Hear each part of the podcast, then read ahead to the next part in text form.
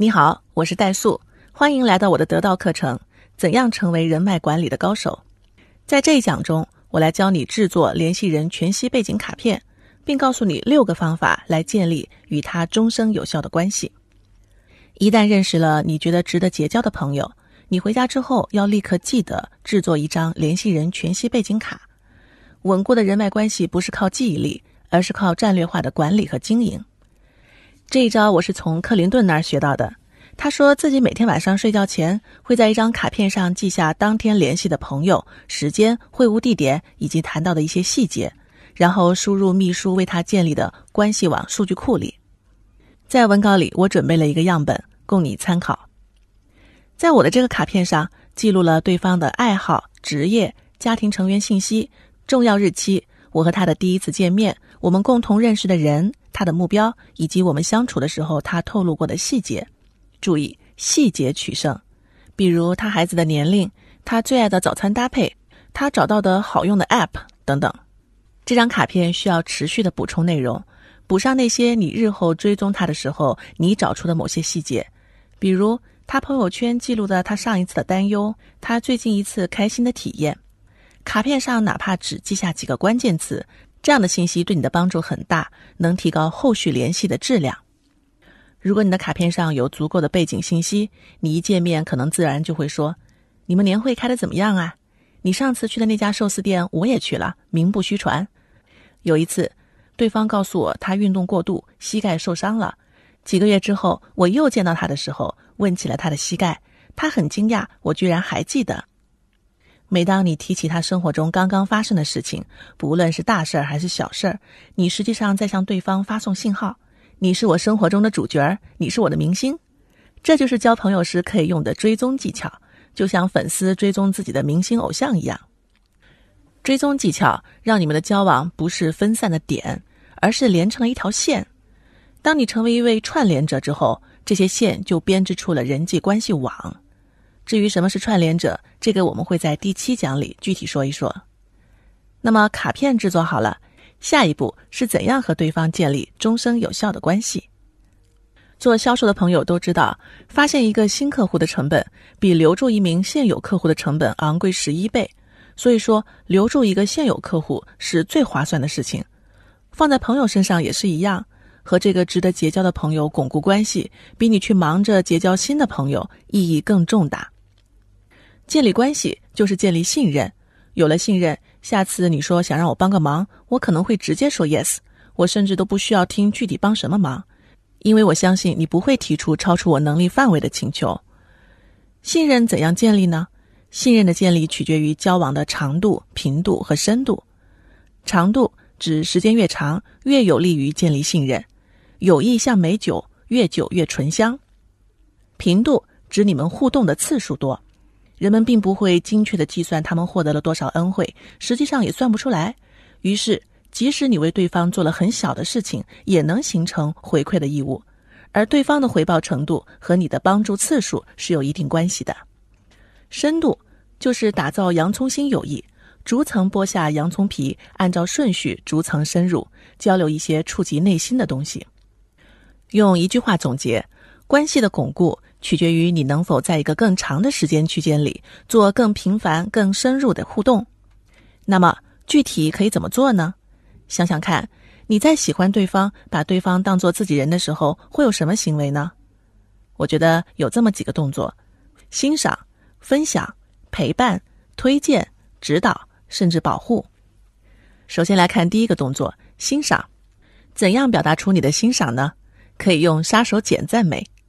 美国的一位人际沟通专家利尔·朗兹把杀手锏赞美定义为对方身上非常隐秘的优点，可以是某种个性或魅力，是那个你看到却不敢告诉对方的优点。请对他的自我定位进行全盘的考察和充分的理解，然后给予全力支持。赞美的秘诀不是那些陈词滥调，而是巧妙的支持对方眼中理想的自我形象。从你们第一次交谈开始，就密切留意他的弦外之音，探索他到底是怎样看自己的。我接着强调两点：第一，你赞美别人的时候呢，词汇不应该是好、棒、颜值高等等，去看看同义词的词典，那里有更多更细化的同义词。你的赞美要特别，要生动，要精准。比如玉树临风、IT 界徐静蕾、楚楚动人等等。第二，将赞美埋伏在句子里，频繁使用，并脱口而出。比如像你这样谈吐优雅的人，在当时那种场合肯定不会紧张。或者那个门真的很重，不过像你这样身材健美的人，肯定可以轻易搞定的。这些句子呢，听起来不像是有意恭维，更像是脱口而出。你的持续欣赏和赞美，让他证实了自己长期以来的猜想：我是独一无二的，我是优秀的。为了感谢你发现这个事实，我决定要和你结交。在马斯洛的需求理论里，人都需要安全感，希望得到别人的认可。你就是他的安全感，他可以在你的友情中躲避人生的暴风骤雨。第二个动作是分享。我们和好朋友会分享些什么呢？分享秘密，这秘密既包括你的小秘密，也包括你们俩都知道的那个秘密。首先，你透露的一个关于你的小秘密，仿佛是送给对方的一份亲密礼物。比如，你费了很大的劲儿才改掉咬指甲的毛病，你是个路盲，或者你不大擅长婆媳关系等等。这种自我披露式的对话可以营造亲密。你把自己脆弱的一面向他袒露，你在他面前不端架子。注意，我们只袒露小缺点。如果刚刚接触你就告诉对方你曾被勒令退学或婚内出轨，他会迅速失去对你的好感。另外呢，这里的秘密还包括你们俩的一些私密的玩笑、用语等等，也就是那些全世界都不知道、只有你们俩彼此能听得懂，并且听完之后会相视一笑的语言。找到这样的笑话其实不难。每次在他说故事的时候，你要认真的找出他最喜欢的部分，然后为此设计出一个能让他想起那个故事的短语或者笑话。在以后的交往中，你将这个短语或笑话重复的讲给他听，就这样，你们拥有了私密的笑话。注意哦，我们一般只挑选让他深感自豪的那件事。他在他的故事当中是个英雄。这就是分享的动作，分享秘密，包括你的小秘密。以及属于你们两个人的共同的秘密。第三个动作呢是陪伴，你对他的朋友圈点赞加评论，这是一种最轻柔体贴的陪伴。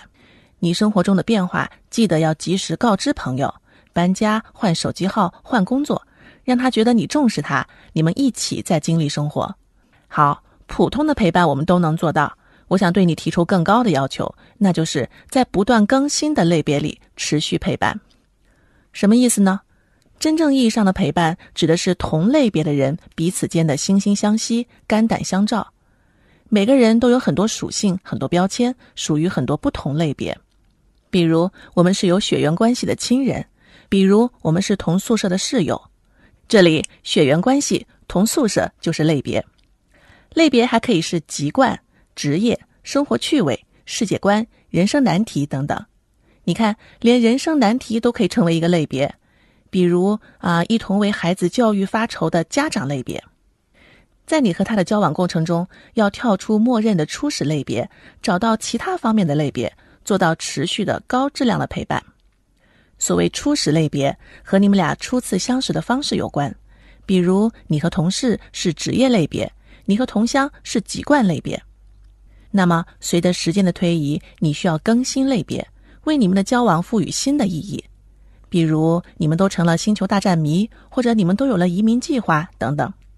举个例子，本来我和我的室友属于同学类别，后来都成为妈妈了，那么我会在妈妈这个新类别里继续陪伴她。我去联合国大厦参观的时候，给他的小宝贝寄了一张明信片，写着：“将来你的舞台就在这里。”在不断更新的类别里持续陪伴非常重要。所谓关系历久弥新，就是这个意思。第四个动作是推荐，比如推荐精彩的餐馆、电影，或者当你发现他在某个地方游玩的时候，推荐一些你所知道的那个地方值得一游的信息。好，我也来对推荐做更高的要求。你的推荐能不能带着他做一些新的尝试，给他意想不到的体验？如果他有点宅，你可以约他去漂流；如果他爱体育，你就约他去音乐会感受一下。我是一个生活比较简单的人，所以啊，我永远都记得第一个带我去体验全身 SPA 的那个闺蜜。不管我是不是最终会喜欢做这些，他们带着我挑战人生的边界，丰富了我的经验，这就是朋友的意义。第五个动作是支持，一次给力的支持会迅速提升你在朋友那里的价值。别人向你寻求支持的时候，如果你没有答案，请你至少在你的人脉圈里挑出五个可能有答案的朋友，帮他问问。平时没事的时候呢，我会经常的有针对性的转发文章给不同的朋友。给他们提供策略支持、资讯支持和情感支持。第一类策略支持，这些文章能帮他们从新的认知角度分析问题、解决问题。第二类资讯支持，增加他新的谈资，尤其是那些反直觉、反预期的信息。第三类情感支持，这些文章能够精准的帮他喊出他心中的想法，让他有共鸣。另外，英语语言是我的优势。所以呢，我经常会提供一些国外的和朋友那个行业相关的有洞察力的文章，我会翻译出当中的核心信息，再加上几句评论发过去给他。寻找高质量的文章推荐给朋友，这个动作，我想我们的用户会经常做的。我们得到平台上就有很多高质量的文章嘛。第六个动作是保护，这个动作很厉害，让对方感觉到一只温暖的手拍在了我的肩膀上。有一次，我收到过去学员的一条短信，上面写着：“戴老师，我在印度恒河为你祈了个福。”他还附了一张恒河边很欢乐的照片，我非常感动，因为那段时间确实有些挫折，突然间我就好受多了。我真实的感受到了来自朋友的保护。这就是我们对朋友做的六个动作：欣赏、分享、陪伴、推荐、指导和保护。如果你持续的做这六个动作，对方会不断的感觉到你们有相似的个性、互补的需求，你这个人和他这个人开始真正的交往。人际关系是瞬间的作用，为了产生这瞬间的作用，你需要具备和人深交的能力。